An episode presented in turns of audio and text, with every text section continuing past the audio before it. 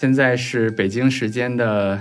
呃，二零二一年十月十八号的晚上九点。我现在坐在这个有昼行的这个奥马哈的会议室里面，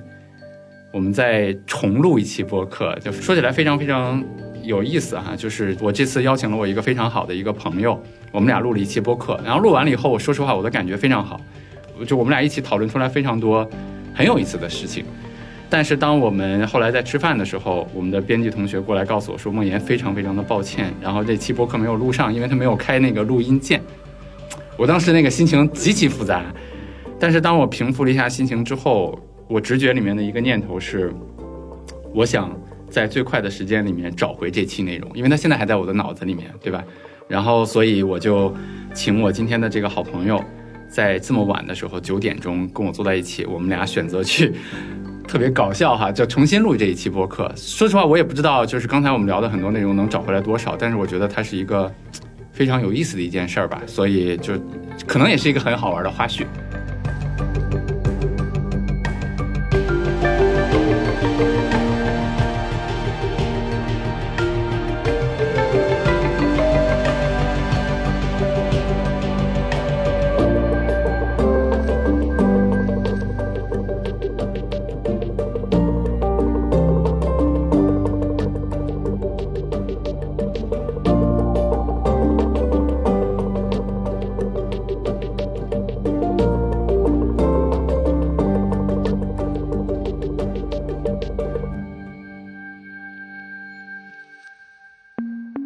大家都知道，我在二零零七年的时候，其实进入到基金行业来创业。然后我当时做了一个网站叫财帮子，当时我是负责就是整理整个的基金的净值。然后因为现在是四千多只基金嘛，但是在当时的那个行业里面，就是大概只有八十只基金。我记得我每天去整理基金净值的时候，因为那会儿我不太懂投资，但是我每天看涨涨跌跌，总有一些基金，总有一些基金经理的名字留在了我的脑海里面。比如说，我当时能够记得住的是，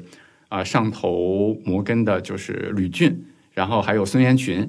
然后我当时还能记得住的是，比如说兴业趋势的王晓明，然后还有一个名字，其实就是我今天请来的嘉宾，就是当时叫新华优选分红的曹明长，嗯，对吧？曹老师，那老曹曹老师其实是我觉得过去在 A 股里面，其实连续有十多年的投资业绩，而且平均的年化收益可能在百分之十五到二十的非常少的基金经理之一。我们俩刚才掰着手都数了一下，对吧？比如说现在有朱少醒博士，然后可能有傅傅老师、傅文博老师，对然后有董成飞老师，对，然后可能曹明堂老师，对吧？就就差不多了，对，那就就非常开心啊，请曹老师来做客，无人知晓。然后就曹老师跟大家打个招呼，简单介绍一下你的经历呗。各位朋友大家好，啊、很高兴今天这个跟梦妍来聊这个播客啊，因为我也是第一次聊。对，对很高兴这事儿说了两遍。 对，，嗯，那么我是九六年进入证券行业的，嗯我记得我我们上班的时候，就进入行业的时候，报道的时候，正好是那个时候，就是发生了一个社论，嗯就是，对针对，对证券资本市场对评评，嗯，评论，真是是不是来评论？对，然后社论以后，我们上班，然后看到了这这个不一样的风险吧？对觉得资本市场确实风险很大，是的但是就是跌得很，就是社论以后还是调整的比较厉害。对嗯，您那会儿的工作主要是什么？刚进入这个行业是做宏观宏和观债券研究，这群呃研究，就是做研究吧，嗯在研究所。对，然后，嗯，到零五年进入基金行业，差不多就是差不多有十年的时对，间，差不多十年的时间。哎，我我我这里面插一个好奇的问题，就是当曹老师你最开始九六年进入这个行业的时候，嗯，我记得那会儿中国的那个行业里面，就是把这个投资啊，无论是就是就股票这些投资，其实还是一个偏就不那么光鲜的一个行业，对不对？就是对偏有点像赌啊，或者说这这这些，是不是有有那样？呃，就是说这之前，因为那个时候，比如说我们呃，中央研究所是吧？嗯就是就是也是那个时候，就是前后，比如九五年就开始建立起来的。对，然后申万也是那个时候开始建立起来，就是说在研究所建立起来之前，嗯，这个行业可能很多人去做投资的话，就像你说的，他可能是用别的方法啊，比如技术分析啊什么样技的术分析啊，方法数浪啊，对应该是那会儿比对对较多的，对对对吧？嗯但是呃，比如说我们这些研究所建立建立的时候，它其实是奔着一个从这种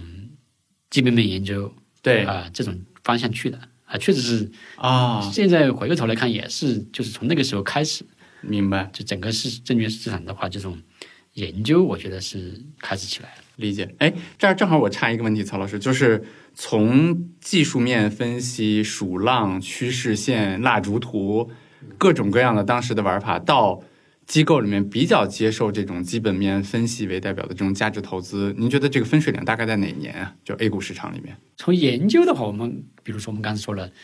可能九五九六年就开始了啊，但是我觉得从投资的话，可能是要零一年以后。零一年以后，就是那轮市场比较大幅的下跌之后，对对对，你看，我记得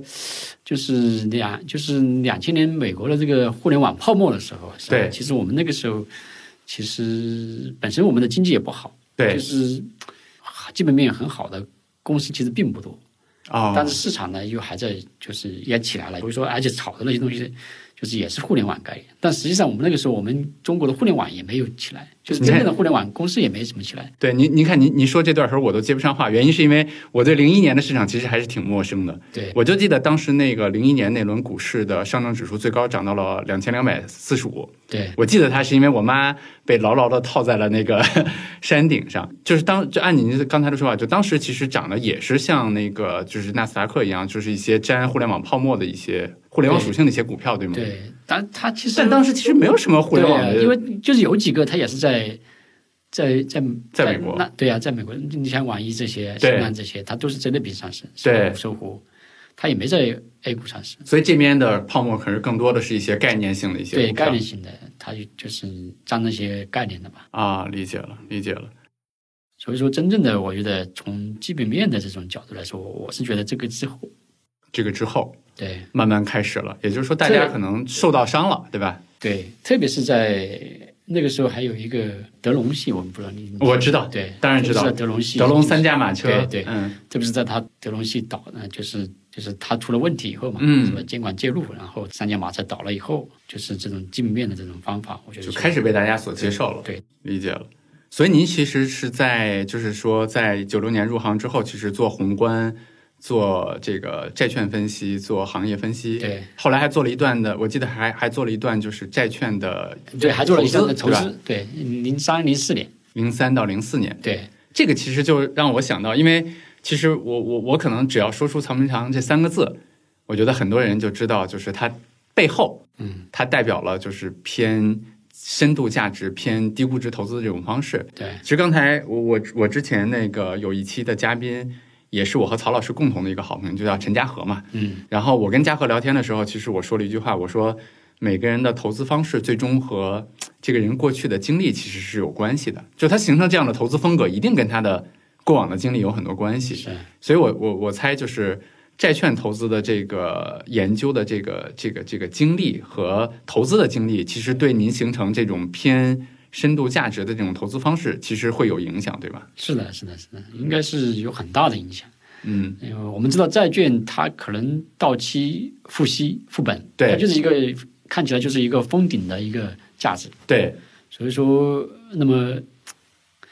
你要去获得比较高的收益的话，那对可能觉得反而是它涨得高的时候，觉得就是有风险对，啊；跌得低的话，我觉得收益会非常高，就理是解这样的一个道理。这是个蛮好的角度，其其实就是说它的收益上面是封顶的，对所以说其实我的买的这个折扣越大，我的获利空间可能会越大，所以其实对价格的要求就就比较高，对吧？对，当然还有一个因素，可能就是刚才说了，跟比如说呃经历了那么几个大的波动，是嗯，吧？就是即使是做债券研究，那个时候你看也碰到了这个波动，九六年的波动，是吧？对，然后又经历了零一年到零五年是吧？这么大的一个市场下跌对，啊，后面还经历了零呃零八年，零八年是从六幺二四跌到一六六四，对吧？对嗯，对对，那个确实经历就是很深刻吧。对，还有一个很重要的就是说，零七零八年这个下跌，就是那你就是我们前面说的，其实从零一年以后，其实就开始基本面，基本面的这个就是这种投资研究是吧？对转变了，然后大家也去买好的公司，对然后零六零六年前确实赚了很多钱，对，而但是且零六零七年涨的很多公司确实好，对，确实，好公司。对但是零八年经历了零八年以后，又觉得哎，你再好的公司，你还是会下跌，还是会甚至于跌了很多。嗯，你估值很高的话，是的。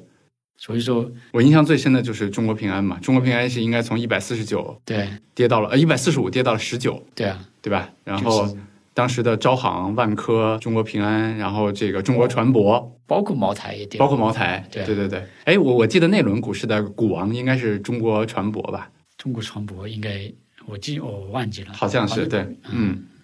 对，所以所以其实就相当于是说，虽然我们接受了基本面投资，大家都觉得尝到了甜头，对吧？零六零七涨了很多，对但零八年发现这些好公司跌起来依然会跌非常多，对百分之七十、百分之八十，对吧？那我经历这么多周期，所以说我就会，一个是对价，就是你即使是去找好的公司，是吧？那它同样的可能会面临这个问题，所嗯以说我是对这一点的话，就是还是比较在意的。明白了。我觉得这个其实对我也挺有启发的，就是当我们现在很多就是没有经历过那么多牛熊或者周期的投资人，新手的来到这个市场的时候，当我们看到一些公司说再贵的价格也可以买的时候，嗯，和经历了三轮牛熊的这样的老将，对吧？就像您也好，就像很多这个老的投资人，他们其实看到的是同样的是好公司，但是脑子里面想的东西是不一样的。对因为您看到过非常多的好的公司，其实在市场熊市的时候，或者说对杀估值的时候，其实依然会跌非常非常多的。对，所以这个其实是我觉得一个非常非常大的不一样。嗯，那回到就是刚才说，在啊零六零七年到包括到零八年的，其实我我其实挺好奇的一个问题，曹老师，就是在零八年，其实市场从六幺二四跌到了一六六四，跌了非常非常非常多。嗯，那个时候。尤其是到一一八零八年底的时候，其实金融危机也非常非常严重嘛。我现在还记得我当时，因为我当时自己做投资，亏了很多钱，然后我做的业务呢又是跟基金相关，就是市场越跌呢，我的这个业务的人越少，这是双杀了。还有个三杀，三杀是我当时拿了投资，因为我的当时的 VC 是个美资的 VC，然后 b e l s o n 倒闭之后，他其实就要撤，雷曼倒闭之后，他就他就直接就说他要撤资了。你看这有三杀，所以就非常非常的沮丧。我不知道曹老师那会儿你在市场里面，虽然说你管管理着基金啊很多基金，但是那一路下来的话是整个那一年是怎么过来？呃，首先的话，就是因为我当时在那个基金公司的话，就是在零八年之前都只有一只一只基金。哦，实际上我是就是跟投资总监就是一起在管一。起在管吧。嗯呃，应该来说，我是我主要是协助他管，对他是主要的投资这个就是投资人员。明白啊就是当然这个过程确实是也是印象深刻了。就是我记得就是三百年的时候已经跌了很多了，对然后就是大家开始更悲观了，对，但实际上我记得我们的仓位也降下来了，啊但是。我记得降的是多少，我有点忘记，六七十还是多少？嗯但是后面下半年还是跌了很多。对，所以说，而且整个公司，我们刚才说了，就这一只基金，它是面临的压力是非常大的。那会儿甚甚，我这个那公我司猜甚至有经营上的压力了。对啊，好在我们是呃零八年应该是三季度的时候，就是啊批了第二只基金，就嗯，是这是第一个，第二个就是说三季度，而且那个投资的时间点也会对，好时了间很点多。就是就是说，而且我们就是内部这种争论啊、讨论，就是也是认为这个市场虽然就是跌得非常非常惨了，但是我们还是还是没有失去信心吧，主对要是吧？就是刚才说了，上半年可能是呃年终的时候减了仓，但是后面我们这个老基金的话，我们也认为是应该要是应该要要要去要去加仓的，这样啊，低的理解。位置就从公司整体对来看，包括这个对其对，实更就好的投机资这会一了块的话，还是坚持就是觉得，就像刚才我们说了，你那些好的公司是吧？那么贵的，然后跌的那么便宜了，嗯肯定是可以，完全是可以买的。嗯，所以说，其实我们零八年，其实在零八年这个国庆前后吧，嗯国庆以后，特别是国庆以后，我们其实就是把仓位加的非常重，所以零九年还就是取得比较好的收益。那说实话，啊就是听你就是曹老师，你刚才讲完这个，我就我真的是挺佩服的。我佩服在哪儿呢？就是我非常清晰的记得零八年的国庆，其实美国那边我记得每天是那个对对吧？啊就这个总统跟众议院各种就是那个主要就是那个对救助法案能不能它过啊，金融危类似机那对些。嗯，我就记得当时这个国庆回来了以后，A 股开盘了之后，要么就一开盘跌百分之四，对吧？要么就怎么怎么样，因为就那边的整个的局势不太确定嘛，所以当时其实整个市场是非常非常非常非常悲观的。我记得那个估值杀到咱们现在永远就是一直再也见不到的一个时候。是啊所以那会儿其实你们是顶住压力把那个仓位打得非常满了。是，嗯，就是国庆以后我们是逐步加的，就好在刚才不是说了吗？前面因为你你降下来了，就是说对你你是比较轻的，然后从比较轻的时候往上加，对，所以这个时候还好，对压力还好，嗯对，哎，那其实我这这就回到了我一个我其实挺想问您的第一个问题啊，这个这个问题就是我们这种偏低估值的这种投资方式，或者说您您说叫深度价值嘛，我觉得它偏向于左侧交易，对对吧？就是比如说买的时候可能在这个就是就是下跌的时候再买，嗯，然后卖的时候可能这个就估值比较贵的时候就就卖了，卖了很甚多至了，还不贵的时候就卖了， 对对， 甚至还不贵的时候 很很左侧，对，对，其实我我前两天还跟一个朋友聊，我觉得这样的投资方式，它其实对我们这个人来讲，它不是一个特别舒服的方式，因为你看，你大部分时间是不舒服的，因为你对你你买了之后还要跌，对吧？你你会觉得我怎么没买到最低？然后你卖的时候它还要涨，你可能会想说，哎呀，我早晚卖两天，这个对吧？我们个人投资者多多多多赚几万块钱，怎么怎么样的？嗯您会不会有这样的？这个我觉得就是你要换个角度去考虑这个问题。就像我刚才说的，比如说我们从债券的角度来说，你是价值就是那么多，是吧？那么按道理来说的话，你价值是一个一个比较恒定的那个价值，然后，那么我跌是不是越跌，我是我这个买的这个折扣越多，收益率是更高的，明白？对吧？这个应该就是反而是觉得是好的一个事情，所以所以说，其实是说，虽然左侧我买的那部分承担了浮亏，对但是我这个应该还有钱可以去加仓，对吧？我我能同样的这个公司，对。同样的价值，我能买到更多了。对，就是当然就是说，嗯，因为你做投资的话，你也面临一个啊、呃净值的这种压力吧。对就是所以说呢，我的话可能相对就要还是要比较分散。如果说我所有的这个标的都是处于同一个状态，比如说现在不停的跌，不停的跌，嗯是吧？那可能我的净值也不停的跌。但是对如果我分散的话，我只是有一部分标的也是很有价值的，是吧？对它在跌，那我可能就是去去买，但是呢，我又是分散了，又是组合，我的整个净值又没有没有说像我的这个这些标的一样在跌，是吧明白？甚至比较平稳，甚至于在还在涨。嗯，那么，而且比如有些时候的话，那些比如说我认为涨得，嗯，就是价值已经就是比较高的那么是价格比较高的话，那我还还其实我仓位比较重，我也可以用那些来换这种这个就是其实相相当于是做一个组合的再平衡，对在对卖掉这个资产组合里面可能。就是相对来说，这个相对价值来说，对没没没有就是贵一些，或者说没有便宜那么多的，而买入更便宜的，对对对吧？哎，其实我觉得曹老师刚才你讲的这个对很多的个人投资者是挺有帮助的。我自己总结啊，就是对投资来讲，很多时候你对心态的把握其实非常非常重要，对对吧？但是你把握怎么把握心态呢？不只不能只是说，或者说看两本行融金行为金融学上的书，对而是你的仓位、你的资产组合是不是能够让你保持一个良好的心态？对你看刚才你说的这个就是分散，对其实就是里面非常重要的一个步，对吧？因为我们是谁都没有办法去预测未来的世界。对就像刚才说的，我买买入的某一个公司，然后它可能在这个下跌的过程中，嗯哎、但是我的资产组合里面还有其他的在涨啊，对对吧？就是东方不亮西方亮啊，那我可能就能够调节我的心态，能够处在一个比较好的一个一个状态下面去。是是，这个我还就是因为比如说也跟朋友啊、同学这种，他对们是个人投资者，有时候就是交流这些。对问题，就是包括跟投资者也交流，是吧？对这个心态问题，他们的话确实是有这个问题，个人投资他确实有这个问题，他对可能买买一只或者两只，但是不说你跌，他就是不涨，他的心态就就会就崩掉了，就对吧崩？掉因为然后最最难的事情是对就是不是你涨，而是看着别人涨，啊对吧？对你对对对但是做组合的话，我觉得就有这个好处，是吧？嗯就像刚才说的，就是我们我可能没有这种这种问题，嗯。所以所以说我觉得这个要心态要好很多。明白。那曹老师，你的资产组合里面，差不多一个公司，你会最高，比如说非常确认的公司啊，你最高一般会给多少仓位？也就是现在也有八九个点，但是已经我很少的时候有八九个点啊，就是一般可能就是五六个点啊，就是这就是样。比较确认的公司，其实也就会给到五六个对点。对对，那其实这么算下来的话，整个资产组合怎么也得有五六十个公司，对对吧？可可能更更对更多一些差不多公司，差不多嗯我我觉得大大家听到这儿的时候，可以检查一下自己的。我记得我原来呃，我看过一个统计报告啊，就是包括去统计美国的个人投资者的，就是平均的资产组合的，呃就是资产组合包里面一个股票的数量，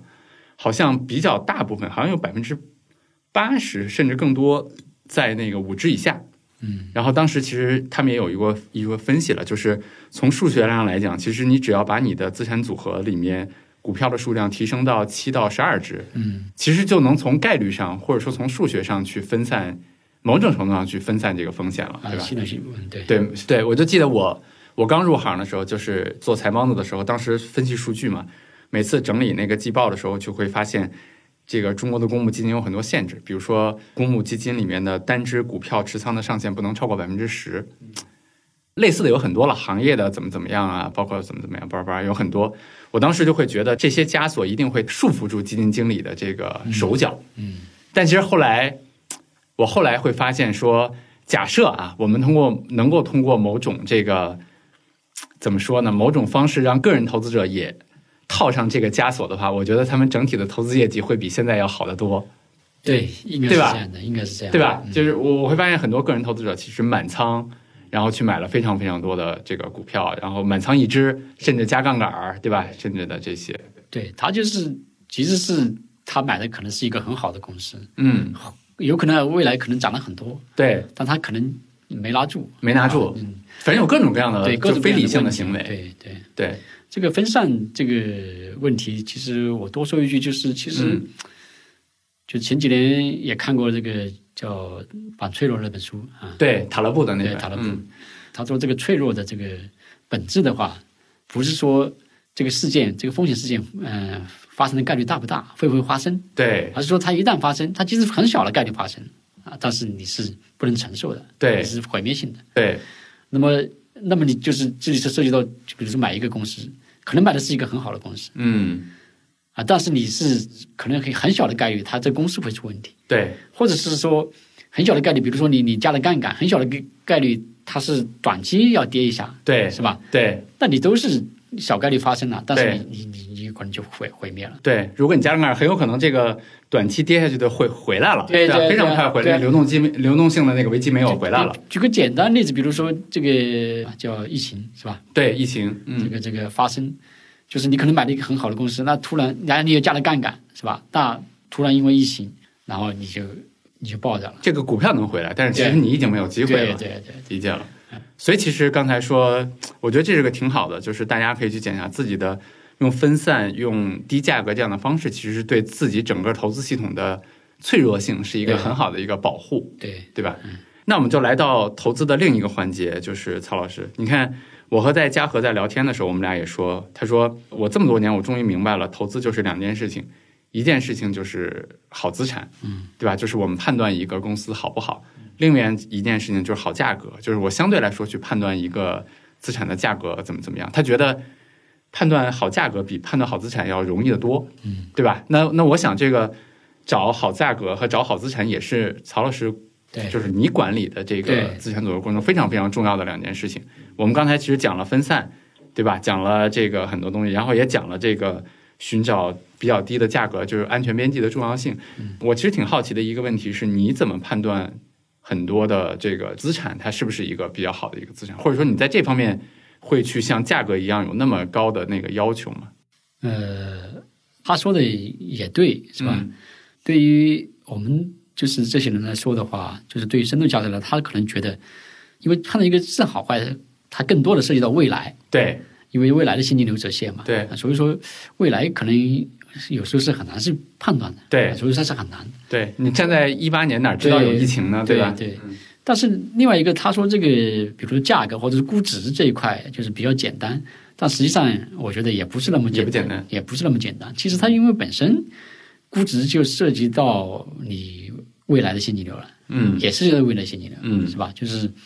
其实它是一个好公司，它未来现金流有多少不知道，你算不清楚，那你的估值也是很难算清楚的。没这错估，值也也是很难的。就是当然了，就是说，对于我们这些就是做深度的人说，可能我们可能去，就像巴菲特说的，我们去找容易的事情做，是吧？，对就是比较难的这种估值难算，但是有一些它是可能相对比较简单的，比如说有一些实体资产，是吧？它的资产是多少是对看得见的对，啊。还有一些就是说，它这个实体资产，它未来产生多少，它产生多少收益，对也是比较稳定的，对，也是能看得见的。比如说像港口啊，对像很多对高速公路啊对，对水电啊相对来说对，甚至茅台，对吧对？对相对来说比较容易去对算，比较容易去去看去嗯算啊、但是有些的话可能就相对比较难一点。嗯，那个就这样的话，你的估值啊，你的这个就就就比较难去把握了。明白。哎，那我的下一个问题其实就是，我记得我之前其实也问过你问这个问题。我们俩有一次在吃饭的时候，嗯，咱们俩聊到说，我们当我们去看一个公司的资产质量的时候，有可能我们去用 PB 去衡量一个公司的估值嘛，对吧？PB 啊、PE 啊也好，那这里面一个关键的因素就是 B，就是一个公司的净资产。嗯，那我们去看一个公司的净资产的时候，我觉得那那次其实我们就我们吃饭的时候，你给了我一个非常好的角度，说我你跟我说，你说梦岩，你看我们为什么去看一个公司的净资产，是因为这个公司未来的现金流是由这个净资产产生的，对，对吧？那我们去分析一个公司的净资产，那其实我们现在就是随着我们这个就互联网越来越发达，包括很多的经济行为发生在线上之后，就非常多的资产不体现在这个这个净资产里面了，就传统会计意义上的净资产里面了。比如说像就我经常拿有志有行举例子嘛。那你说像有志有行，它的净资产可能就是它的这个 电脑，对吧？一些一些电脑、一些桌椅啊，一些这些东西，还有一些现金很。少，对，就主要是现金，其实对吧？但是这个公司真正的，你说这些产生资产吗？那可能是那些现金产生未来的现金流，对吧？但这个公司未来真正产生现金流的，可能是它的品牌、对，它的用户，对，还有它的这些员工，对吧？这些员工未来会创造更多的东西，它产生的东西。但是这些东西它没有办法去用净资产来评估，对，对吧？包括我最近，我最近在看那个一本书，就是鸟屋的创始人叫增田宗昭，他写的那个书的标题就叫做《知的资本论》。嗯，哎，他说我这本书为什么叫《知的资本论》呢？他说，我认为鸟屋最大的资产嗯，在于我的员工，嗯，在于我给客户留下的那些美好的体验和感受嗯，这些都不是在会计资产里面的。所以我说，鸟屋最大的叫知的资产。那我说了这么多，其实我想问曹老师的问题就是，会不会随着这些轻资产的公司越来越多，那原来的那种用 PB 估值的那种方式，它就某种程度上其实失效了？或者说，您怎么去看更多的业态的这样的公司？呃，确实是这样的一个问题。呃，就是最早，比如说格洛厄姆，对吧？他是最注重 PB 的，对，他最看最看重这个实体它的净资产，对资产是多少，对净资产是多少，呃，但实际上再往后的话，包括我们现在，其实包括我做投资的时候，其实可能对 PB 就没那么重视了。为什么呢？就是说你 B 本身的变化就比较大对啊，它这个一个资产，它如果说它都已经不创造不创造收益了，对嗯那你这个资产还这个 B 还还值不值钱呢？是吧？对，可能就是这是个问题。即使是会计科目里面的那些净资产，对它究竟创不创造收益？对对对，所以说，那你就要可能要做评估，比如说我们地产公司是吧？那你的对这个地，你重新要评估一下它的地对到底是多少。对制造业的话，你的厂房设备，特别是你的设备，是不是比如说呃很多新的公司起来了，它那些新的设备的效率更高？它老的生产线是对，看起来好像你老的生产线跟它那个 B 好像是买的价钱是一样的，但是对你的效率更低，创造的收益更低。可能它已经没有价值。对，可能就没价，或者价值就下下来了。明白啊就是这样的啊、这些是比较有形的。那么，当然我们现在就是直接用它的 PB，就是它原始的这个 B 来来已经是很少了。嗯但是我们就重新评估，或者是说看它的收益，直接看它收益，那是 PE 是吧？嗯看它到底能创造多少收益，嗯，这个收益是不是能持续的？对啊，那这个是也是有形的啊。当然，就是即使是收益，比如说没有，但是比如说，哎，它有很大的销售收入了，它的销售收入到一定程度上，它能它能产生不错的收益，对不错的净利润，对，那个也我们觉得也是可以的。嗯但是，比如说你刚才说的这些，呃，是无形的资产也好，还是说知的资产也好，它现在如果说还没有产生收入都没有对，啊，像有只这是个形象，是吧对对对扎心一下。对，但是有用户或者有用户、用户体验很好，那么它什么时候能不能产生收入？嗯当然，对于我们做深度价值的人来说，对于这种的话，我觉得我们投的是相对是比较少的。嗯， 嗯因为确实就像嘉禾说的，这种我们觉得未来是还还还有不确确不确定性不，确定性非常大，对对吧不确？定性非常大。明白，所以这种的话，它更多的是可能是比如说偏一级资产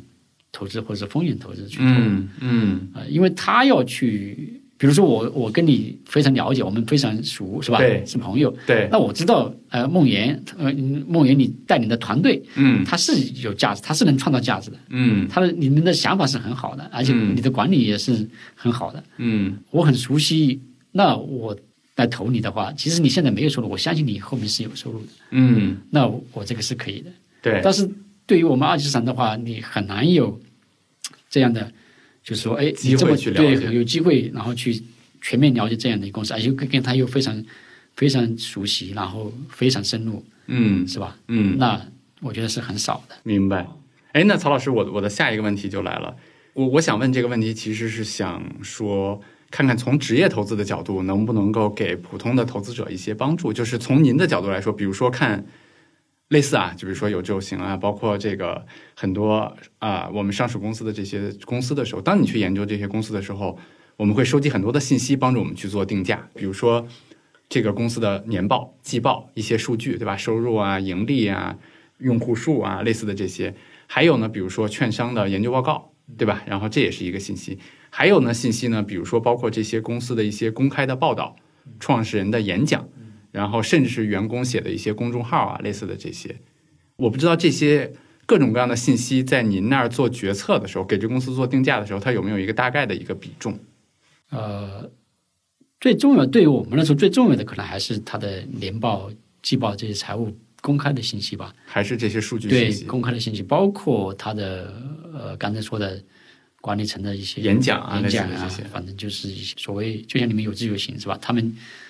怎么说的，是不是能做到了？是吧对，就我每天公众号写什么对是吧？嗯对对对，这些是能这个来从侧面来印证他公司，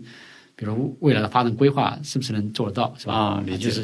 因为你要看他未来嘛，对，啊，所以说主要是这些这些信息比较多一点，就是明白比较注重，就是更注重这些。呃，就是研究报告，卖方的研究报告的话，因为总的来说是更偏乐观一些的，基本上都是乐观的，对，偏偏乐观的，对啊吧？都所以说是都是所推以荐说相的嗯对来说，这个权重就少一点吧。明白。哎，那你看，其实刚才是说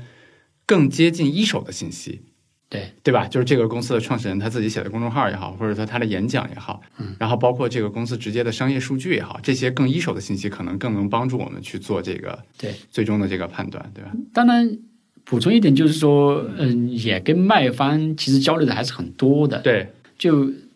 就不一定是说他的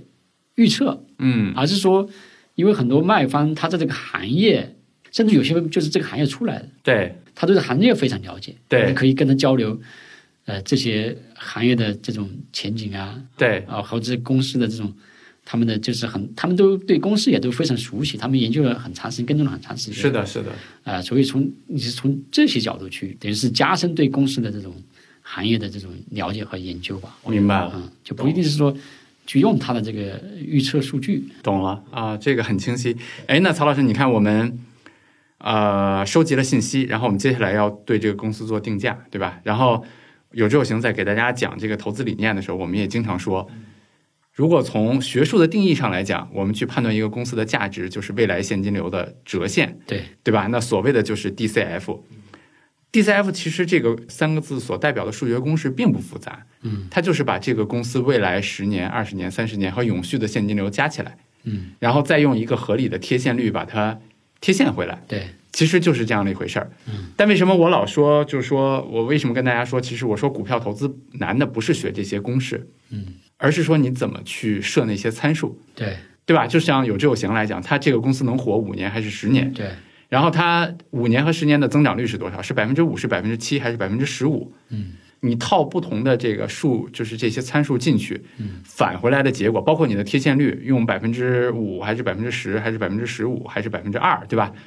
它返回来的结果千差万别，可能最后这个估值你得出来是一个几百倍的差对别。差差别很大。对，换句话说，就是你想要什么样的估值，嗯，我都能用 DCF 给你算回来。是对吧？那我所以我就想知道，比如说曹老师，当你去给一个公司定价的时候，你是怎么去看待这个东西？就真的会算吗？比如说芒格说巴菲特说，我从来没见巴菲特用 DCF 算过，对 吧？那你算不算？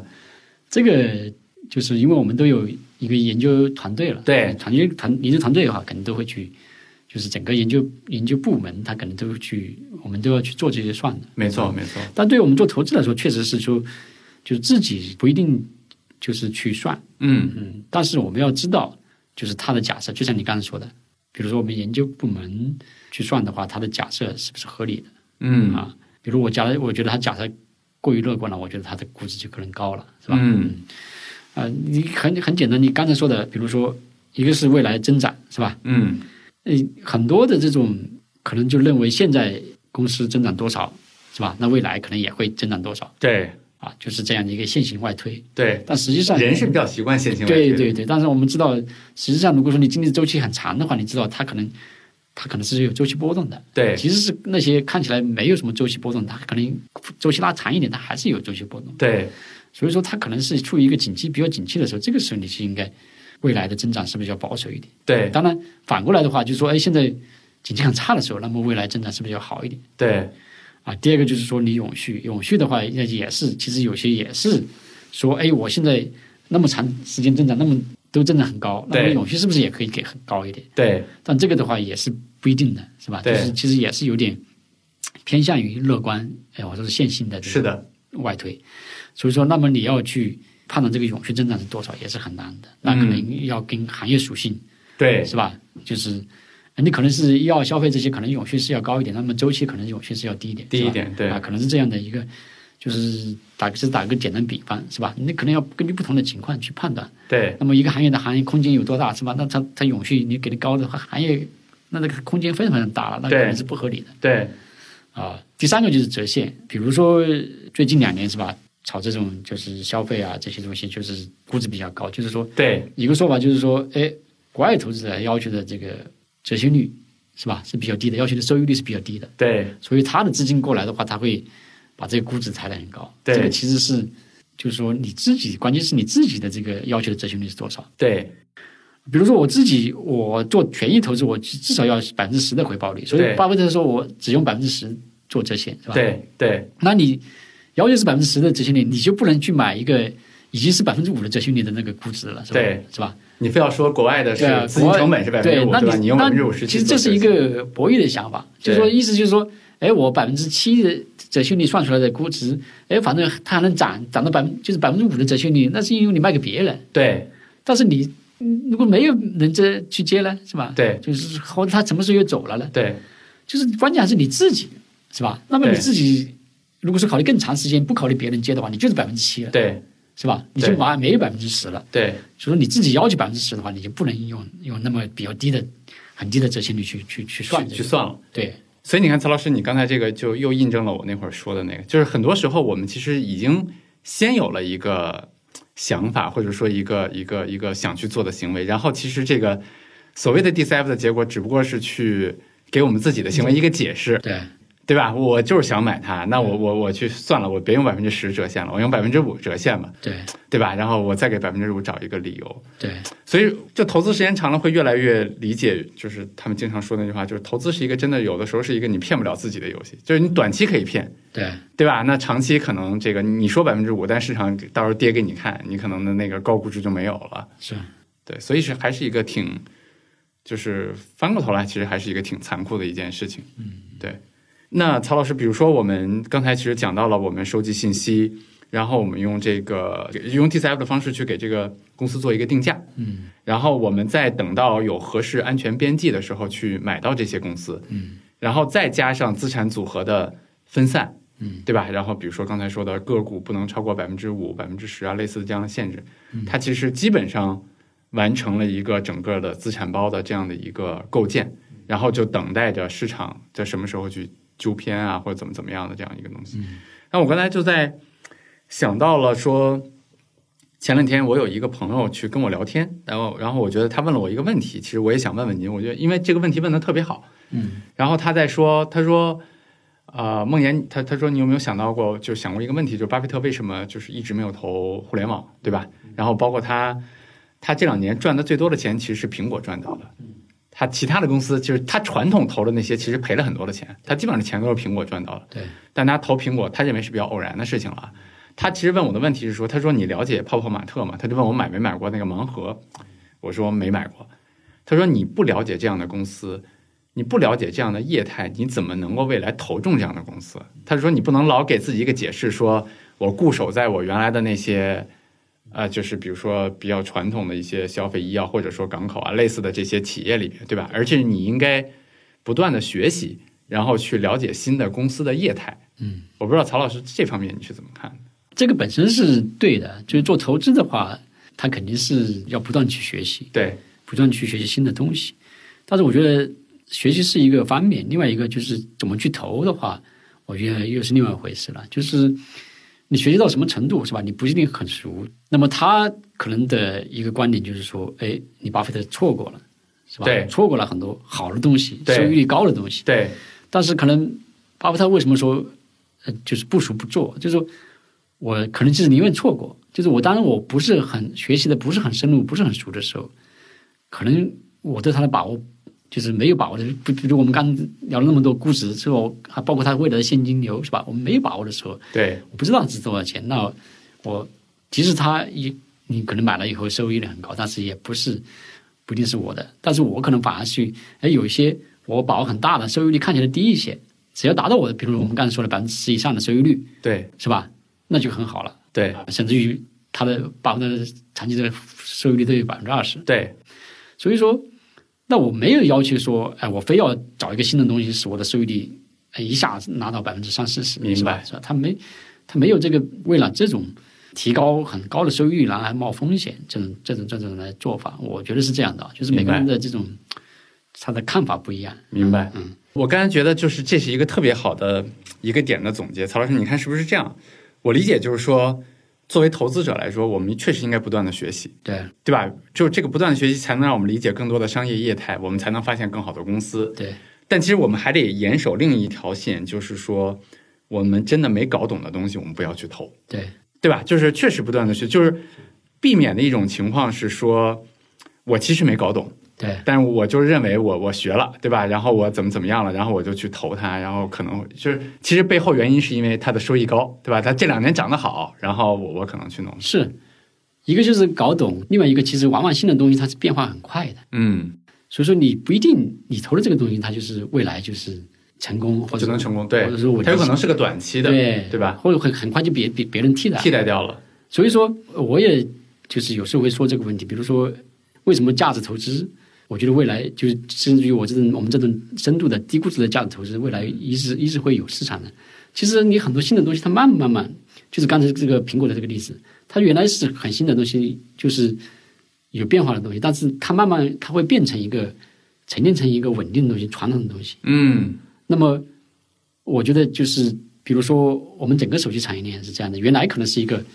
就是变化很快，对但现在到后面变化越来越慢，而且它是变化慢了以后，它又不会消失，它是它又是我们生活必须不可缺少的，对它变成一个很稳定的东西了，对它就变成一个就是好像类似于又像我们以前的就传像传统统的对消就费，传统的这些东西了，消费对了等等对了对所以我觉得巴菲特投他的话是是是基于这个，就是您一个说的是没错说，这一跟个我是的说看法他一样对，一个是他懂不懂，呃，就是熟不熟悉了；，嗯另外一个就是这个东西本身它，它是它是还是不是一个像新的东西那样波动那么大，还是说进入一明个一个很稳定的相对来说状态稳定，相对来说可预测的一个对阶段了，对对吧？对然后它的投资的呃难度或者说它对成功的概率其实就高了很多，对对理解了。我刚才突然想到，就是其实，在咱俩聊天的过程中，曹老师你不停的在讲周期，对对吧？说呃我记得你也经常说一句话叫“万物皆周期”嘛。我在想这句话的背后，其实是因为你跨过了零一年、对零七年，然后一五年三个非常非常巨大的周期，对吧？然后，但是当我们跟很多行业里面非常新的基金经理也好，或者说现在的新基民、新股民也好去聊的时候，他们其实没有这样的背景，就他们没经历过那些东西不在他身上，所以我们说的很多的风险啊，我们说的很多的好公司也会下跌呀、我们很说的很多的这些东西，其实他没有没有太大的概念，嗯，对吧？其实这个我觉得是一个挺大的一个区别。是是是，我我就记得我我其实这里面挺想问一个比较可能相对来说有点尖锐的问题啊，就是我记得我在一五年投资的时候，比如说零七年我在做财帮子嘛，然后一六年开始做且慢，然后但是一五年的那个时间我专职在做投资，我当时自认为投资水平还不错，但是我当时持仓的这个呃主要的标的是现在的嗯比较火的股票茅台对吧？我那会儿没只有茅台真没赚多少钱，然后像对一些公司，然后当时那些公司其实估值不贵，对，不贵，真的不贵。像茅台，我我我们在一四年的时候，我买的时候可能才不到十倍的市盈率。对，即使到一五年，就是呃六月份就是大幅下跌之前，它其实估值也不贵。对，但是当时我记得那一轮股市的，如果用现在流行的“赛道”这个词的话，当时赛道叫互联网金融嘛，对，当时有非常多靠互联网金融、靠配资，对吧？对就是靠着配资的杠杆儿，然后去炒互联网金融。嗯，真的是苦我身边的朋友，活生生的朋友，就快速的从比如百万的级别就到了亿级别，就是个人投资者啊。嗯你说当时我心里酸不酸呢？其实也挺酸的，对吧？就是就是，哎，对，就就是那样子了。我其实挺想问曹老师一个问题，就是你在行业里面这么多年，跨过零一、零五、呃零七、一五这这么多周期，然后每一轮都有非常新的基金经理，可能他们比较胆大，对吧？然后他们， 你说压对了赛道也好，或者说短期运气比较好也好，然后他们靠那些涨了很多。当然，现在可能像一五年的当时说的啊公募一哥，现在都不知道哪儿去了，对吧？这名字都没有。当时我就想问你，你有动摇过吗？嗯，就比如说，就是为了排名也好，为了规模也好，我也去追一下那些股票。嗯，动摇肯定是没有动摇的，嗯就是我也这个就是因为有经常跟投资者交流，啊，我对就是我也梳理了一下我的这个风格。对，其实它往往往是就是就像你说的，跟你这个一样的，就是在市场就是特别疯狂或者是某些东西特别疯狂的时候，它就是表现不好。对，它就表现不好，因为我可能。其实我有，我可能有很早就卖掉了，对吧？就是对可能也许根本就没有，呃，有些东西你。让我就你刚才这句话，曹老师让我想到了我的很多股票案嗯例，都是最终可能涨到了一百，我可能是就是二十块钱就卖掉了，对对吧？对对嗯所以说，我们这种风格，它可能在市场特别好的时候，它可能甚至于跑不赢市场，那更不要说跑不赢很多这个很激进的投资者。对这个是呃，这个是没问题的。但是好在呢，就是说，呃，至少我经历的这几个周期来看，它这种呃，它这种呃，就是有些泡沫的这些东西，可能还是相对比较短暂的。很快泡沫去了以后，其实比如说你像你一五年拿的这些是吧，茅台对这些东西，它很快它就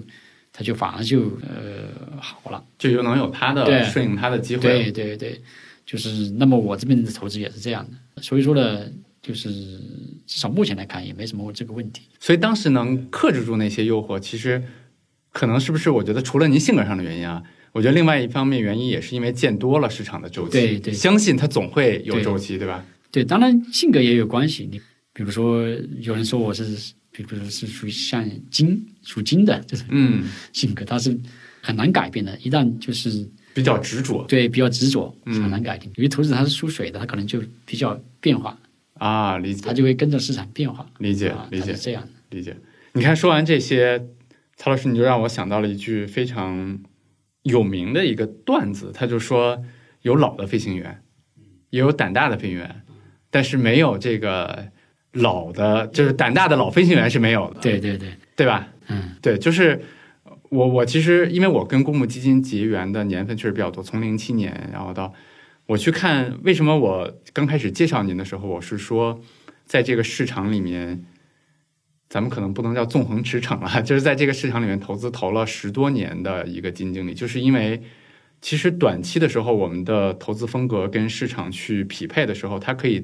缔造非常多的投资神话出来，就像我们说的大胆的飞行员一样。但真正的等到时间拉长了，最终去看到一个人投资业绩的，可能还是这些追求稳健的、追求胆小，就咱们叫胆小也好，就是追求稳健也好、追求安全边际也好的这些这些投资人。嗯，对。然后我刚才就在想，曹老师，你是我的第六期嘉宾。嗯，我在无人知晓的前五期里面，其实我请过三个职业的投资人，嗯就是南天、嘉禾、肖宇，然后他们也都是我的好朋友了。您是我请的第四个职业投资人，但是我会发现您和其他的就是我前面三个嘉宾其实有一个非常大的不同，在于说就是他们在做投资，但是他们也在替别人管钱，但相对来说，他们其实管理的钱的这些人数其实是非常少的，对吧？无论是家族办公室，还是说去给私募的客户去管钱，其实可能管的就是百十号人的这样的一个规模。嗯，但是曹老师其实选择的是公募基金嘛，嗯，那我说错的话您纠正我啊，就是像您过去的管理的这个基金来讲，其实有的时候我们一支基金会面对几十万的这样的一差不个多对一个一个客户，对客对啊户吧？我觉得这个是里面非常大的不一样。对我自己一直有一个感受，就是说，其实投资和给别人管钱，它其实是两件事情。对或者说给别人管钱这件事情，除了投资，还有别的更重要的一些事情，对吧？然后我记得我前两天在看一个啊、呃就是支付宝的这样的一个统计，它统计了去年跑得比较好的一只主动型基金，然后这只基金在去年的它的净值是翻倍了，嗯也就是涨了百分之一百多，但是在这只基金上面赚了百分之五以上的人就不到百分之十，你想一只翻倍的基金。在上面赚了百分之五以上的人不到百分之十，嗯，还有百分之六十多的人其实是亏损的。嗯，说实话，当时看到那个的时候，其实马上映入我也就是脑海中的就是咱们基金业协会的那个数据，就是啊、长期来看，我们基金的收益是百分之十六，但是基民的账户其实是就是可能就是百分之一左右，就是没有赚到，就是基金赚钱，基民不赚钱嘛，就经常说的这句话，对吧？所以其实我就想回到今天的这个话题，就是曹老师有没有想过？就是你创造的收益，其实很多时候基民并没有去拿到。啊，对，这个是一个很好的问题。就是在我刚比如说做投资没多久的时候，那个时候也就是一直是这么认为啊，就觉嗯得只要自己一心一意做好投资，对是吧？把净值做好，这净值长期是啊、持续上向涨上的向上的，就、嗯这样就挺好了。这样的话，基民可能也能赚到钱，是吧？对然后公司也也还不错，是吧？对啊，就是一个多赢的一个格局吧。对，但是到后面就是呃越来越发觉，好像不是那么回事儿，嗯就是呃，不仅仅是基民啊，就是比如说自己的同学、亲戚朋友，嗯他买我的基金，哎，可能都没怎么赚到钱，嗯，赚的很少。这个特真实，就对是您自己的朋友买您的基金也没赚到钱。对，啊，嗯就是就特别这个呃奇怪，就是嗯开始聊的时候觉得还挺奇怪的，但是后面的话就是比较多了，是吧？嗯它就是比较多，呃，你比如说你看起来好像你净值在涨，但是哎，你涨得慢了，它就抛掉了，对它就会去买别的这个。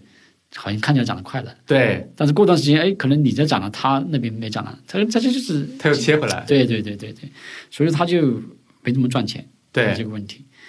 呃，其实后面想这个问题啊，就是说，他可能就是不是那个，就是我做投资做好了，就可能那个，对就是能赚钱。那么怎么样去去解决这个问题？您您一下让我想到了，你看我们现在在坐在这儿去聊天，我这个手旁有一杯矿泉水，对吧？有有一瓶矿泉水，然后有一个手机。然后当这个公司把这个手机做好，然后这个中间的销售商把它卖给我的时候，我就能拿到这个手机的体验了。对它嘖运转的挺良好，挺快速，我可以打电话，怎么怎么样。它跟这个手机的制造商制造的时候是差不多，对吧？然后这瓶水，当它出厂的时候，不管它是我是通过小卖铺买到了，是通过网上买到的，还是通过怎么怎么样去买到的，作为消费者来讲，我都可以直接拿到它的一个体验。但其实我们的基金并不是这样。对吧？就是我们的一支基金，比如说曹老师您管理的基金也好，还是这个行业里面其他的一些基金经理管理的基金也好，基金经理只是创造了基金，就是这只基金本身的一个收益，但是其实和投资者最终拿到的收益不是一回事儿。对，也就是说，这个投资者的投资收益，它其实是不仅仅是基金经理他创造的，嗯，应该来说是投资者和基金经理共同创造的。哎，我特别喜欢这句话，曹老师，我一定要重复一下，就是就是或者说我们投资者投资一只基金所获得的最终收益，对，是由基金经理和我们一起创造出来的。对，对，对，你看，我们刚才去分析，无论是支付宝也好，无论是这个过去的这些银行也好，各种各样的渠道吧。比如说，我们在市场很贵的时候去卖一些基金给这些投资者，投资者如果自己不了解一些基金的投资的理念的话，嗯他如果在比较高点的时候买到了这个基金，嗯，然后在这个比如说它的风格和市场不匹配的时候卖掉了这个基金，对，或者说是在低点的时候没有坚持住。对，其实最终即使这个长期来看，这个金靖就像刚才您说的，它的净值是上涨的，但最终它依旧没有办法去拿到这个收益，对对对，是吧？某种程度上来说，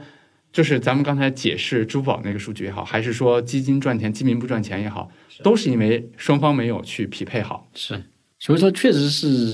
你怎么样去买这个基金是很重要的。对啊、一个是要了解它，它对符不符合你的风格。对比如说刚才，比如说我呃我说我们我的风格是吧？对就是对收益率要求不是特别高，不是追求特别高的收益率。对啊、但是我是希望就是保守一点，稳健一点，对就是风险小一点。对哎，你了解这个基金的是这样的，哎，对你你认同它，这是第一个。第二个的话，你可能就是在它什么时候，它可能可能它也有周期，他也有他有落难的时候，对吧？对，包括他的这困难个的时候他的买的这个他的风格，他买的公司可能也有这种不同的周期吧。可能在他好的时候，可能也会比较好，嗯、他也在他不好的时候，可能也不好。对，那么你你了解他了以后，你知道它只是一个短期的波动，嗯，那你应该在它比较低的时候去买，可能是更合适一点。对啊，就是一个是了解它，一个另外一个就是买入的时机，就是在比较低的时机可能是更好一点。如果真的说你买了，哎，买的时机稍微不对，但是如果是你确实是足够了解它的话，它的你知道它的长期收益率确实可以的话，那你就拉的更时间更长，也会其实慢慢的，对就是你买稍微贵的那一对点，估值被时间也就消化掉对了。对对，也是可以的。但其是实你看，，曹老师，咱们俩在聊投资的时候，你给我讲过一个事情，我觉得挺有意思的，就可以呼应刚才你讲的那个事儿。你说你其实比较喜欢和那些你了解和信任的公司共度难关，对对吧？就是你你比较喜欢一些困境反转的一些行业嘛。对那我就在想，就是你能够跟这些公司共度难关，其实是因为两个：第一，你了解它的商业模式，对对对理解它的企业的文化，这些就知道它是一个什么样的企业；对第二呢，就是对这个企业有信任，当然买的不太贵，对对吧？就这些了解和信任决定了你能跟它共度难关。对啊，你看，这个就穿上了。嗯那你和它共度难关之后，你和这个企业共同对创造了收益，对。对吧？这个企业的盈利真的转变为你的投资产品的收益了。对，其实如果是这样的话，投资都是这样的。对，那你看咱们刚才讲的那投投资嗯资者也是这样，对，一吧定？是你投的人和被投的一起来创造这个收益。没错，没错，嗯，就是说，你看我们我们去投资的话，我们获得的根本收益其实是这个国家的经济和企业对，产生的。对那曹老师，你用你的努力去理解了这些企业，对去把这个企业产生的收益转变为了基金产品的收益。对我们现在其实缺的一环是投资者对基金经基金经理理的不够理解对，。理解对不够信任，对吧？就没有理解，他没有办法把这个收益再转变为他自己的收益。对对对理论上来说，如果我们把这一环做好了，对啊，那就可以把这个整个都都合起来了。就合起来了，对吧？就把上市公司的这些收益变成了这这个投资者自己的一些对一些收益了。我觉得这个就是，所以我我我还是特别想回应您刚才那一句话，我觉得特别好，就是投资者投资基金所获得的收益，其实最终是基金经理和投资者共同去创造的。对那我我之前其实一直觉得这是一件挺挺不公平的事情吧，就像我刚才说的一样哈，就是比如说这个行业里面现在基民自己不是那么成熟啊，嗯，包括像一些销售机构可能在不适当的时候给这个基民去卖了一些基金啊，导致这个基民最终其实获得的投资体验不是那么的好，嗯。但是当最后这个投资这个这个基民亏钱之后，其实大家都会把这个骂声对骂到基金经理头上来，对吧？这个我我都不用多说了。就像我原来零七年做财帮子的时候，当然我们有一个基金论坛，嗯，呃，我们的风气其实还蛮好的。但是当时行业里面也有一些其他的基金论坛，那里面基本上就是骂基金经理的。嗯，所以其实这个问题就也也有点尖锐哈，就是呃，像我自己，比如说我我现在跟您录播客，对吧？然后我也写公众号的文章，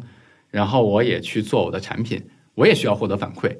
所以我可能会去看看我的公众号的文章大家怎么留言，播客大家听了怎么样，用了产品大家用的舒不舒服，大家给我的这个反馈能变成我进一步努力的动力。但是其实我特别想问的一个问题就是，曹老师，你会去看基民的这些评论 吗？啊、对，这是一个好问题。就是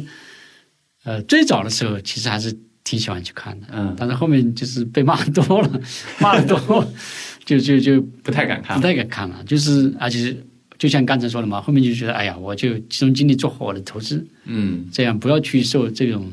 骂你的这种言语的影响，嗯你还是心情还是会受影响的嗯啊、所以说就后面就很少去看了。但是，比如我们有个，我们现在是有个价值团队团队嘛，是吧？嗯价值组，然后比如说他们有时他们现在也刚做投资不久，他们不仅去看，而且会去回应回应啊、对啊，呃，我我开始觉得呢，你你没必要是吧？像我我我后面不是就是哎，你集中精力做了，你投资就算了吧，对，这你的你你你的精力会会不够是吧？对，而且会受影响。但是后面想呢，就是确实是，其实我不是很早就也在想这个问题，就是就是基民跟基金经理的关系。哎，基金经理做的还不错，但是基民没怎么赚钱。对那么如果是这样，呃，要他们加深对你的了解的话，其实你是不是跟他们有一些互动，是不是更好一点？对，所以我现在也就是觉得，哎，你们他们去互动一下也挺好的啊。就是，但是我觉得它确实有个度的问题啊，因为你基金里面主动是要把这个投资主要的精力放在对放在投投资资上，所以说我觉得可能是不是还是要，比如说像咱们有志有行这样一个嗯专门的、呃机构嗯机构啊、就是类似于或者说或者基金公司的销售部门是吧？他去做这些事情，对是吧？这样的话是更好一点。没错没这样错，的话就，我觉得就是你基金经理也可以专心去做投资。对啊当然，比如说呃，我们的销售部门需要我们去互动的时候，也经常去还去互动，对而不是而不是说去排斥这个事情。对。但你看，其实我们原来行业里面做了非常多的投资者教育，嗯，但其实我们真正应该做的事情，其实是让这些投资者去理解投资经理的投资理念，对对吧？理解他的投资逻辑，对理解他的风格可能现在跟市场的风格不太匹配，嗯理解他就是市场上过去出现这种情况的时候，未来会怎么怎么样，对让他坚信的这些东西，最终把这个投资经理创造的收益去转到对他身上去，对吧？就像我记得我有一次啊、看过您的一篇文章，嗯当时其实您提出了，我觉得挺有意思的啊，就是其实您您在讲，就是您希望您的就是有有有几种人其实不要投资你的基金，嗯，一般的就是大家会觉得，哎，那投我的钱越多越好，对吧？我的规模越多，我的收入越多。但是您好像说有三种人你不要买我的基对金，，大概是就是一个哪三就种是说不了解我的人，是嗯，吧？还有就是短期追求高收益的人，对，是吧？第三种还有一种是这个，哎，我有点忘记了，还有一种是啥？我已经忘记了。对，嗯没关系，没关是系，高收益，对。不了解我的人，反正总之的意思，其实还是说需要让他理解你的投资理念，对吧？对大家一起去把这个收益对去创造出来。。对对，我觉得说到这儿，其实让我对就是有知有行在做的事情，当然我一直很有信心了，就是我我会觉得它更有价值一些。嗯，就是它其实是在帮助基金经理也好，或者说这些这个指数也好，在帮助投资者和他之间在搭建一个桥梁，嗯，让他们互相理解，让他们互相能够把对方创造的收益转化成自己的身上来。对，我记得我还就说到这儿，就正刚好想到了一个事儿，就是之前跟曹老师探讨过一个话题，就是有关中国市场的波动和慢牛这件事情。嗯对吧？就是这件事情，其实行业里面有非常多的争论。我记得我在十年前就是做财帮子的时候，当时那会儿有一个行业的前辈，他就跟我说：“梦岩，嗯，你把我这话放这儿。”他说：“十年之后，中国股市的波动就降低了。嗯”我那零七年说的嘛，那大概他说十年之后就是一七年嘛，对吧？其实就显然好像也没有降降低特别多，对吧？一七一八年好像有那样的苗头，但是好像到了到了一九二零年，就是尤其到二一年啊这些，其实还是有挺大的波动的。嗯，我不知道曹老师怎么看这个。就是你看，我还正好也是一七年，一六一七年，当然也是因为那个时候就有这个苗头。其实，包括我发这个恒利的时候，我就觉得，哎，好像是有点会未来未来市场是会有可能是会向慢牛的这种低波动这个走势走。转，我记得当时整个市场的就有两个，第一个是日的波动区间确实降低了，对对。第二个是就是市场的持有结构确实有一些变化，对对吧？我当时呢，就是去推断这个事情，我觉得就是说，呃，我当时还写了一个给投资人的一个报告，嗯我就觉得为什么会这样啊？以后为什么也会这样？就是我啊啊我还写了一个，个报告，对我认为就是它因为中国的经济波动下降了，啊，嗯，增速比原来从高速往中低速、中速增长，然后你波动也就也下来了，嗯啊，波动也下来的话，经济波动下来了，其实企业盈利的波动下来了，那我觉得市场的话，它的波动也会下来。嗯所以说我当时是这么去看的、嗯啊。当然，现在回过头来看，实际上是错了，因为一八年后面跌了很多，是吧？嗯这两年波动其实也不小，所以从这个角度看呢，其实是不是经济的波动下来，它的这个市场股市的波动就会嗯马上下来了？嗯，其实是不一定的。是的，嗯我前两天也就是录过一个播客嘛，当时我在说有志有行有一个小目标，嗯啊，就有点大话了啊。我说我希望去降低中国股市的波动，嗯但是我是怎么去理解这个波动呢？其实是说，我觉得这个波动来源于投资者结构的一个不成熟，嗯，对吧？就是大家都知道美国的股市的波动很低，但是美国股市波动很低的背后，其实来自于它的钱很多是长钱。对，我记得我之前跟行业里面一个基金经理聊的时候，他说，他说他觉得中国股市波动的很大的一个原因在于，就是储蓄的搬家，嗯，对吧？零七年也好，一五年也好，都是大家把买房的钱，把这个银行里面存的钱，其实都快速的搬到股市里面买基金、买股票、配资，对吧？快速的把这个市场冲上去，赚钱效应没有了，熊市下来后再快速的把这个钱拿搬走走，了，又搬回去了。嗯，但是我我是觉得这样的行为背后，还可以呼应到刚才咱们俩说的那那个曹老师，就是其实基金经就是基民也好，股民也好，他其实被对这个整个投资、对理财、对投资获利的原理、对怎么样去炒，就是持有公司这些其实不了解，对所以他就是会有这样的行为。对，我在想，就是如果我们比如说有志有行做得更好一点，我们能影响更多的人，对对吧？更多的人能够理解这个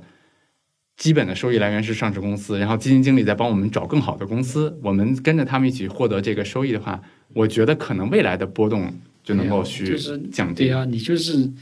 其实有很多好的基金经理的，是吧对你去找到一一个匹配你自己的、跟你的风格相似的基金经理，你又非常了解他了，对然后长期跟着他去投，对是吧？然后本身投资是一个长期的事情，对而不是说你短期就是因为看啊，然后赚多少多少收益率，对是吧？然后赚完了以后你又你不不投了，对但实际上你也没赚到，是吧？没错，那么其实确实是这样的。嗯嗯，刚才说的美国的这个残留，其实我们做投资的，还是真是有时候觉得嗯中国什么时候有能有这样的一个一个市场，是吧？对啊，那我们确实也觉得，确实是跟它的这个钱的结构，比如说它有四零幺 K，是吧对它是它不是一像刚才你说的储蓄上，它不是说一下子我我我觉得这里好，我就一下子嗯把我的储蓄全部来投这个，对，因为它那个像细水长流，对一直往里灌，对，一下子不行了，我就搬走。他不是这样的，他是对就每年就投一些，每年投一些，对是吧？他不是这样一下子，嗯就是很多搬进来，然后又搬走。而且你看，曹老师他那样的一个资金结构，让这个基金经理可以有更长的视野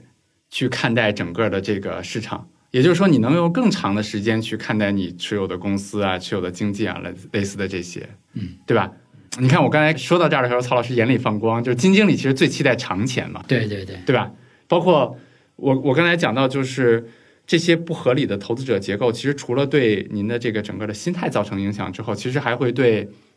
也许有的时候会对投资行为造成一定的影响。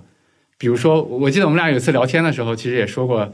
就是在非理性的时候，在一些估值下下跌的比较厉害的时候，其实那些巨量的赎回，可能逼着你得在比较低估的时候，还得去卖掉自己那些股票。是，嗯就是你本身是就是从投资的角度来说，是吧？你是选择啊，就是在比较低的时候去买入了，是吧对。然后，但是你短期表现不好，它就赎回了，然后你不停的卖，对，就它是确实也是比较一个痛苦的事情。你看，特别对于我来说，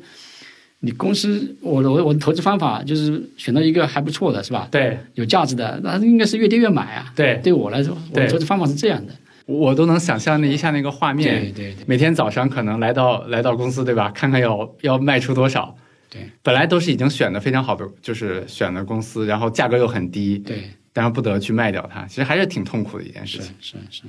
理解。嗯，曹老师怎么去排解这些？排解的压话，现在就是因为我比较喜欢运动，嗯比较喜欢运动，就是我现在不是也就是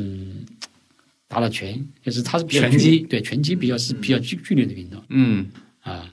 然后，但是呢，又结合一下嗯呃瑜伽，瑜伽啊对，就一静一动，对对对对，吧？大概是这样的一个对方式这样去去去帮助自己去疏解这些情绪。对理解。嗯对，其实说到这儿，我会觉得说，也特别想跟我的听众去表达一下，就是我去认识的很多的基金经理，包括像曹老师，包括我的一些其他的朋友，我觉得他们真的是发自内心的希望去帮投资者去创造很多的收益出来。嗯，但其实很多时候还是那句话，就是你们最终要想获得不错的收益，嗯，那个结果其实是需要你和这些基金经理一起去创造的，是，对吧？这事儿并不是一个手机，并不是一杯矿泉水，并不是我们这屋里面的其他的消费品，它不一样。对，那其实回到就是我们今天的就可能话题的后段了，我我就觉得提到曹老师可能会有一个绕不开的话题，对吧？就是刚才你也提到了，就像恒利，应该是在一八年的一八年底吧，当时是是发发行发行的发时行候一七年底一七年底啊、不好意思，对嗯，一七年底发行了就是中欧恒利一个三年定开的一个产品，，嗯那我在写那个有志有行投资第一课的时候，其实我也写了这个故事。嗯，然后当时我写的就是说，曹老师去发了这样的一个产品，然后大概在三年的时间里面，他获得了收益是百分之十几吧，就是年化收益百分之四左右。对呃，大概是这样的一个结果。我就记得当时我有一个，我我其实也是一个一个蛮好的朋友了，但是他不是投资这圈儿的，他对投资完全不了解。嗯他把自己的钱都委托给自己的理财经理去，就是帮他去给建议。他的当时理财经理跟他隆重推荐了这个产品，他也买了比较多的钱。嗯，然后但是在持有的过程中，就不止这个基金，其实当时这个中国红利没怎么涨嘛，嗯就涨得不快。然后，但是中国股市那两年其实有一些板块取得了非常大的上涨，对吧？对对，所以就是到封闭期解开的时候，我记得特别清楚，就是他发了一个朋友圈，他说：“这个我等这一天等了足足 两年。嗯对，对，然后我也记得当时那个数据，就是它是七十亿的嗯一个封闭期，到最后赎回的时候，可能就只剩下了四个亿。嗯，我觉得那个应该是曹老师这么多年从业以来，可能是挺刻骨铭心的一段经历吧。对。所以说，这里就又涉及到我们刚才说的这个，怎么样去，比如基金经理做好投资，嗯然后基民怎么样去买基金。对吧我本来就是以为就是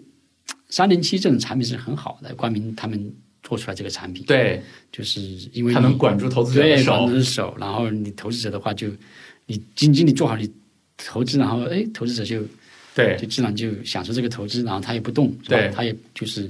你做多少就是多少。对但是经历这个事情呢，我觉得可能仅仅这样还不够，对就是如果是你不是对这个基金特别了解的话，是吧？那你可能也在不合适的时机买，对或包括基金经理他自己也在不合适时机发发了，是吧？因为不是每个人都说是神，他的很精确的判断这个是一个低点，是吧？没错没对错，所以的话，你最终就是涉及到你怎么样去，就是投资者跟嗯基基民，你跟基金经理是一个什么样的关系？你要嗯，特别了解，然后呢，而且在合适的时机进入。那么，即使是进入的时机稍微不合适，但是哎，你对他特别相信、特别对了解的话，那你可能相信他未来会创造更好的收益，理解是吧？那你还是能得到比较好的收益，理解是吧？理解，其实从投资的这个角度来说，我认为啊，看起来大家觉得，比如一从别的角度来说，哎，觉得三年还不短，但是从投资这个角度，三年不是算不是很长。不是很长。对，你看巴菲特可能有几年他都是吧，两千2000年的时候对，对可能有三到四四都年吧都不都不好。他当时对他呃，包括那个两千年科网泡沫的时候，对啊当时那个就是老虎基那个朱利安·罗布逊，对吧？就对是解散自己的基金对也是对也是那样。所以其实无论是朱利安·罗布逊，还是说有志行投资第一课里面我们讲的 Mac b u r y 对，还是说曹老师的中国恒利的例子，其实都是这样，就是我们得认同理解一个投资者的一个基金经理的一个投资逻辑嘛。对，哎，那我比如说曹老师，咱们还是分成两部分啊。第一部分就是从投资的角度，如果去复盘一下的话，嗯假设我我们有机会回到二零一七年的那个十月份，重新发这个基金基金，重新再选择您当时的投资逻辑，您会有一些变化吗？嗯，肯定要吸取一些教训，要嗯，吸取教训。首先的话，其实我们刚才说了，做了那么多周期对波波动，对其实你基金经理其实也是有周期的。没错首先的话，比如说我在一六一七年是比较是比较好的，啊，理解了，说说说白了就是一呃，我记得我的净值的话，在一八年之前应该是连续六年都是正收益，一六年很多是就是市场不好，对很多是16年负收益，是我对就是正收益，就对是从一二一三一一直到是吧？从一二年开始，就是到一一七年，七年，全是正数据。就是说，本身我是经历了一个比较长的、还比较好的周期的。对，这个其实如果从现在角度来说的话，可能那个时候是我是比较好的时候。这个时候其实我包括我投资的标的，可能是不是都是一个景气比较好的时候，嗯或者说是吧，周期比较好的时候，这个时候是应该谨慎的，嗯而是更应该去在其他的一些领域，比如那个时候我可能拿的比较多的是大盘价值股这些，哎，那是不是对应该更应该去在一些呃，比如中小的这些细分行业的这些去寻找机会，等明白类似于这种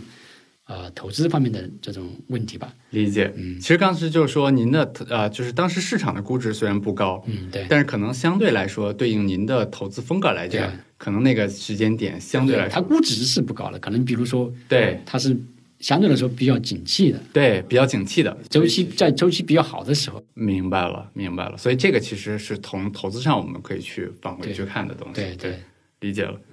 对，哎，曹老师，那就我们特别开心啊，就是来到了今天最后一个话题，这是我第二次说这话了，因为我们刚才录过一遍，对吧？但是我现在挺开心的是，我们俩重录一遍的过程中，我们俩聊的过程好像跟第一次又不太一样，对，又有很多的很好玩的东西出来。我对，那我还是挺想问，跟刚才上次问您的那个同样的一个问题，就是。中国的 A 股市场里面，其实坚持十多年的基金经理并不多，对吧？我们刚才也数过了，像朱老师啊、傅老师啊、董老师啊，像像曹老师这些人，当然有很多的基金经理其实慢慢的去可能功成身退，或者说去做别的事情，或者说去做私募了。嗯，我记得我们俩有一次聊天的时候，您说了一句话，其实还是挺打动我的，是说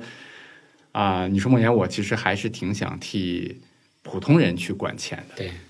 但是我也知道，就是尤其是这两年，我我我其实刚才给对曹老师讲，就是我我说我今天想做个功课，对然后发现说一七年的时候，大家对曹老师叫价值一哥，对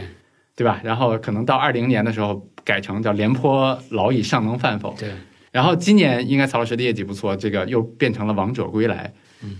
当然我我这是个玩笑，但其实我想说的是，在帮普通人管钱的这个道路上，其实也受到了挺多的伤害，也有自己很多的思考。我想问您这个问题，就是最后一个问题，就是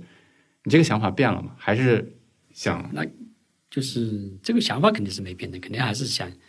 为投资者管好钱。嗯？但我的意思是，也有另外一条更容易的路，对吧？然后比如说去替富人去做私募啊，或者说怎么怎么样？但是我是觉得，就是为就是普通投资者，呃，管钱可能更有意思一点吧，啊，嗯更有意义，也更有意义一些。嗯这个是没变的。但是就像刚才说的，就是恒利这个事情，就是不仅是通过投资上面要反思，另外一个就是怎么样去跟投资者互动，啊，嗯怎么样去呃做一个基金，嗯啊甚至于什么时候发，它都有一个也有反思。嗯那么就是说，比如说今今天这个。一个同事还问我这个什么时候还要不要划新基金，我说嗯我没想好，嗯我没想好什么，嗯还就那个时候我我肯定是不会发的。另外一个就是说，比如说我跟投资者嗯也没有说形成一个好的状态的时候，对嗯吧？他比如他对我不是特别了解，就是很多投资者不是特别了解，是吧？或者说了解我的投资者并不多，嗯，那么你这个时候去发，是吧？就是没有什么意义理解。啊、或者是他对我的了解也是一知半解啊、只是这个阶段，嗯是吧？所以说，那么这些准备都没做好的时候，其实是，那就还是回到我们刚才那句话，那就是说，你既然这个你去做基金，你最终是为了投资者获得收益获得收益。那么对投资者收益，它是来源于投资者跟你基金经理的一个共同创造共同创造的。那么，在没有达到这个条件之前，那么我可能就暂时不会去那个，是吧？明白这就是也是恒利的一个教训吧。我觉得啊教训啊，对。我还是很开心听到您刚才就是经历这么多事儿吧，我觉得依然很坚定的一个答案，就是还是想帮普通人去管好钱嘛。对，那对我本来说了问了最后一个问题，那还是想问一个，那就返场的一个问题啊，就是对这些刚才咱们说了，曹老师，你说这个基民的收益其实是基金，嗯，就是是基金经理和投资者共同去创造的。那对这些投资者，或者说咱们啊、呃就特指一个，比如说就像我当时说的那个朋友，嗯，对吧？他当时这个在理财经理的这个嗯不能叫误导了，就在理财经理的推荐下买了那个基金，嗯然后他也没有去理解，最终他也其实就是很郁闷的去，很生气的去赎回那个基金。嗯，如果对他们去说一句话的话，说一句话的话，我觉得就是说，你在以后再投资基金的时候，嗯就是说，你一定要就是在这几个方面，就是一个就是说，你要了解这个基金经理嗯啊，是不是符合你的这个预期和要求？嗯你对投资的一个预期和要求是什么？嗯它符合的是吧？这样的话，然后在一个合适的时机，然嗯后去买入它，然后的话，你就可以比比较长期的去持有它、跟踪它嘛。明白是吧啊，就明白不用去短期的弄来弄去了。所以其实还是说，除去那些推荐，除去那些可能看到别人赚钱了，嗯，除去很多因素的话，我们应该做的是去了解、对去理解、对去相信，对对吧？对，相信。对，好的，那就非常感谢曹老师。然后我们今天花了非常多的时间，然后但是我我觉得得到了对我个人来说非常好的一个启发，嗯包括这个标题，就是我我也希望就是有周行未来能够和曹老师一起，和未来 A 股里面很多其他的基金经理一起，我们共同为基民居创造良好的收益，好吧？好好好，好谢谢曹老师，好，谢谢梦妍。